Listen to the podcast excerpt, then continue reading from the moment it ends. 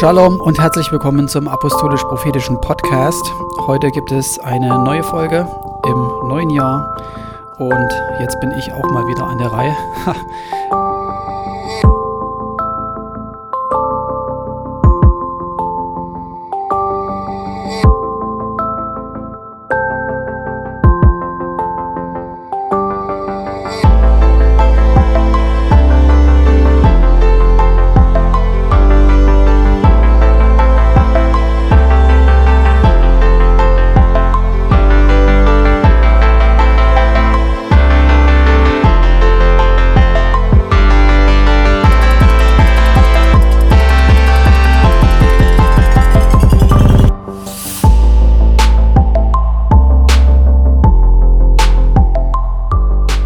habe heute ein Video gesehen, das ist, wenngleich schon ein bisschen älter, hat mich einfach ähm, aufgewühlt und aufgerüttelt. Und das ist ein, ein kurzes Video über ähm, eine Querdenker-Demonstration äh, in, in Worms und unter den Leuten, die dort demonstriert haben für ihre Grundrechte und so weiter waren auch offensichtlich ähm, einige Christen.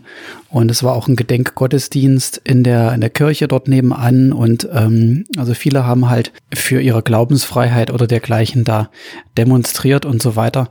Und ein Polizist hat sich dort in die Mitte gestellt und hat die Leute doch aufgefordert, das zu unterlassen und nicht zu demonstrieren, weil es äh, untersagt ist und weil es auch nicht angemeldet war und ähm, hat an, an, an ihren Glauben sozusagen appelliert ähm, und hat den Leuten eigentlich die, den, äh, die, die Kante gegeben, so richtig. Und war einfach total schlagfertig und besonders dann, als einer dann irgendwie so einwirft und sagt, was Jesus denn machen würde, ob er ähm, uns sagen würde, die äh, eine Maske aufzusetzen und sich impfen zu lassen, oder ob er doch sagen würde, ähm, zu beten und Gott zu vertrauen.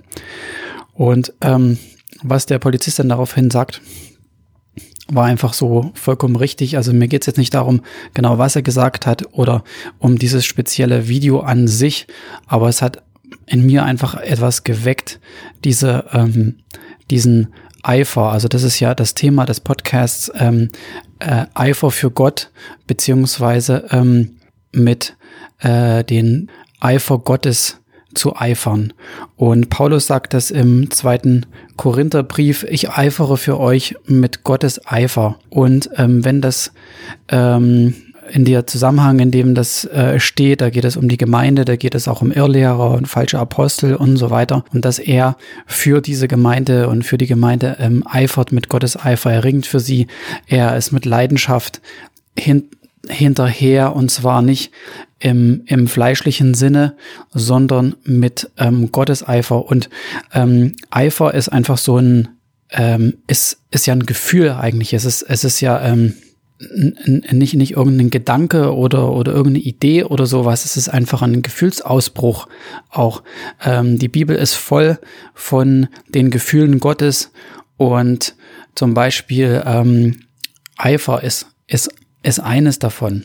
Und wir machen noch mal Folgen über die diese Dimensionen Gottes, ähm, auch über den Zorn Gottes und und diese Sachen, die uns vielleicht so ein bisschen fremd vorkommen oder über das man nicht so so viel ähm, liest und und und, und hört auch, ähm, weil Gott hat ja auch ja, regelmäßig könnte man schon fast sagen, in der Bibel ähm, Wutausbrüche. Er sagt es ja auch, ich bin zornig. Gott ist zornig. Gott ist wütend. Gott ähm, eifert für Israel. Ja, ähm, Gott ist äh, traurig, Gott ist ähm, zerbrochen, sagt er auch in den Propheten. Ähm, äh, sein Herz ist zerbrochen, seine äh, äh all diese all diese Dinge äh, kommen in den Prophetenbüchern äh, zum Vorschein, wo wir merken, diese, diese Tiefe ähm, der, der, des Herzens Gottes auch. Und was hier wichtig ist oder der, der, der Punkt an diesem ganzen Video ist, wo ich ähm, hätte einfach auch heulen können, ist, ähm, dass, dass, dass, der, dass der Name Gottes so im Prinzip äh, verlacht wird oder dass man, dass man, dass man auch so ein, so ein Video oder solche Situationen besonderen und auch die Pandemie hat es ja auch hervorgebracht, äh, zum, zum Anlass nehmen kann und sagen, um zu sagen, so hier ihr Christen, ja. Ähm, durch uns wird eigentlich quasi zu einem großen Maße auch der, der Name Gottes verlacht oder auch nicht ernst genommen. Also wenn ich jetzt nicht gläubig wäre, ja, und äh, oder so ein richtiger Atheist wäre, dann dann dann würde ich mich kaputt lachen und hätte würde mich total bestätigt darin fühlen, dass ich denke, die Christen, also das sind eigentlich so richtige Trottel.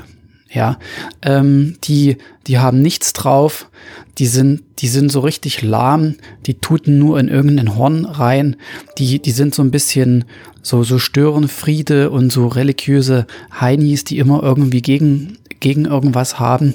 Und, ähm, aber, aber im, im, im Blick auf Gott würde mich das überhaupt nicht bewegen. Im Gegenteil, es würde mich zum Gegenteil bewegen. Ähm, ich meine, der Polizist reißt es im Endeffekt ja raus, weil er was sagt.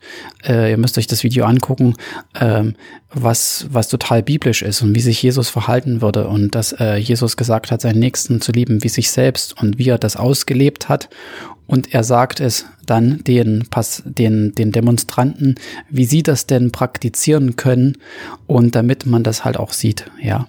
Und er sagt ihnen eigentlich was, was sie in dieser Situation als echte Christen hätten tun sollen. Und das kommt aus dem Mund einer Person, die, ich weiß nicht, offenkundig eigentlich ja nicht gläubig ist. Also so kommt es ja zumindest nicht äh, klar zur Schau da. Also ähm, und das finde ich so, dass dass die Welt uns erklären muss, könnte man schon sagen, wie wir uns eigentlich verhalten sollten. Das ist ja eigentlich sollte ja das umgekehrt sein.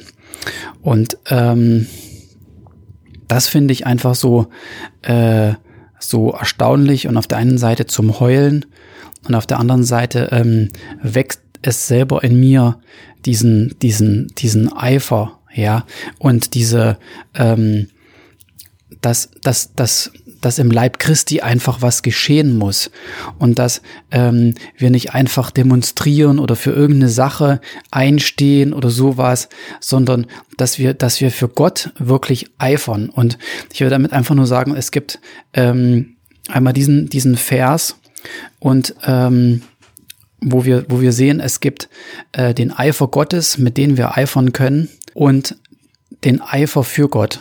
Ja, also diese, diese zwei Aspekte. Und oftmals ist es so, und das ist halt auch ähm, der Grund für solche Demonstrationen, beispielsweise, an denen auch äh, Christen mitmachen, äh, häufig dabei sind, dass, dass für etwas geeifert wird, für das Gott gar nicht eifert. Ja, also wir, wir, wir sind mit Leidenschaft für irgendwas, pro irgendetwas, gegen irgendetwas und Gott hat damit eigentlich nichts zu tun. Ähm, das heißt, wir sind ähm, äh, äh, eifer, eifrig, etwas zu tun, aber, aber Gott hat damit nichts zu tun. Das Schlimmste ist, wenn man da dafür noch den Namen Gottes verwendet. Ja, in der Geschichte haben wir da ganz finsterste Beispiele. Ähm, Kreuzzüge ist so der, der Standard äh, äh, Beispiel wahrscheinlich oder das mitunter krasseste, was man, ähm, was fehlgeleiteter Eifer bedeutet. Das Leben Paulus war auch am Anfang von fehlgeleiteten Eifer äh, geprägt, ähm, für etwas einzustehen, was wo man vielleicht sogar noch denkt, das ist für Gott und es ist absolut genau das Gegenteil. Und das ist der Punkt. Es passiert, also fehlgeleiteten Eifer kann man daran erkennen, dass genau das Gegenteil passiert. Ja, also das Gegenteil von dem, was eigentlich passieren soll. Die Welt soll Gott erkennen ähm, durch das, was wir tun. Und wie wir sind, sollen sie Gott erkennen und erleben. Und das, was, was das Resultat des Ganzen ist, bei solchen Aktionen beispielsweise, ist das Gegenteil, dass ähm, Menschen Abstand nehmen werden von Religion generell, Abstand nehmen werden von Christsein, Christentum und das, was mit Gott so zu tun hat und den Namen Jesus auch, ach, das, das seid ja nur ihr, äh, ihr ähm, irgendwie hirnlosen, religiösen Heinis so, ja.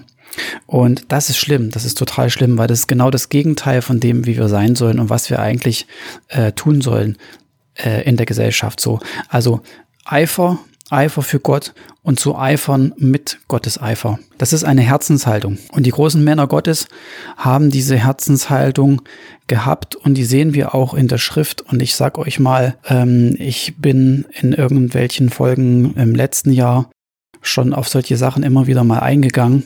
Und das ist einfach etwas, was mich total bewegt. Und zwar ist es in 4. Mose 14, als das Volk zum wiederholten Male oder halt zum letzten, im Prinzip zehnten Male ähm, Gott ähm, widerspenstig gegenüber gewesen ist und gemurrt hat und dann Gott sagt, dass er jetzt Schluss machen will. Ja, dass er jetzt das Volk vernichten will und jetzt reicht es und jetzt ist einfach mal fertig. Ja, die sind äh, in der Wüste gewesen und ähm, die Kundschafter wurden ins Heilige Land ähm, geschickt.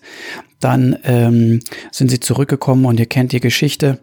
Und dann haben das Volk gemurrt aufgrund der schlechten Kunde der zehn Botschafter. Und dann hat Gott gesagt, dass er jetzt fertig macht, dass jetzt beendet ist. So, da sagte die ganze Gemeinde, dass man sie steinigen solle, ja. Ähm, also die Kundschafter steinigen solle, aber die Herrlichkeit des Herrn erschien bei der Stiftshütte vor allen Kindern Israels.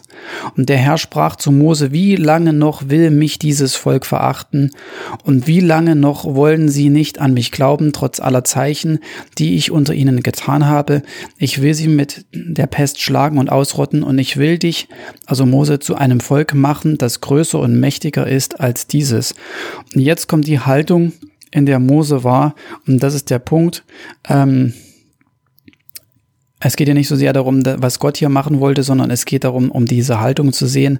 Dann werden es die Ägypter hören sprach Mose zum Herrn, denn du hast doch dieses Volk durch deine Macht aus ihrer Mitte geführt und sie werden es auch den Einwohnern dieses Landes sagen, die gehört haben, dass du der Herr unter diesem Volk bist und dass du der Herr von Angesicht zu Angesicht ähm, gesehen wirst und dass deine Wolke über ihnen steht und du vor ihnen her bei Tag in der Wolkensäule und bei Nacht in der Feuersäule gehst.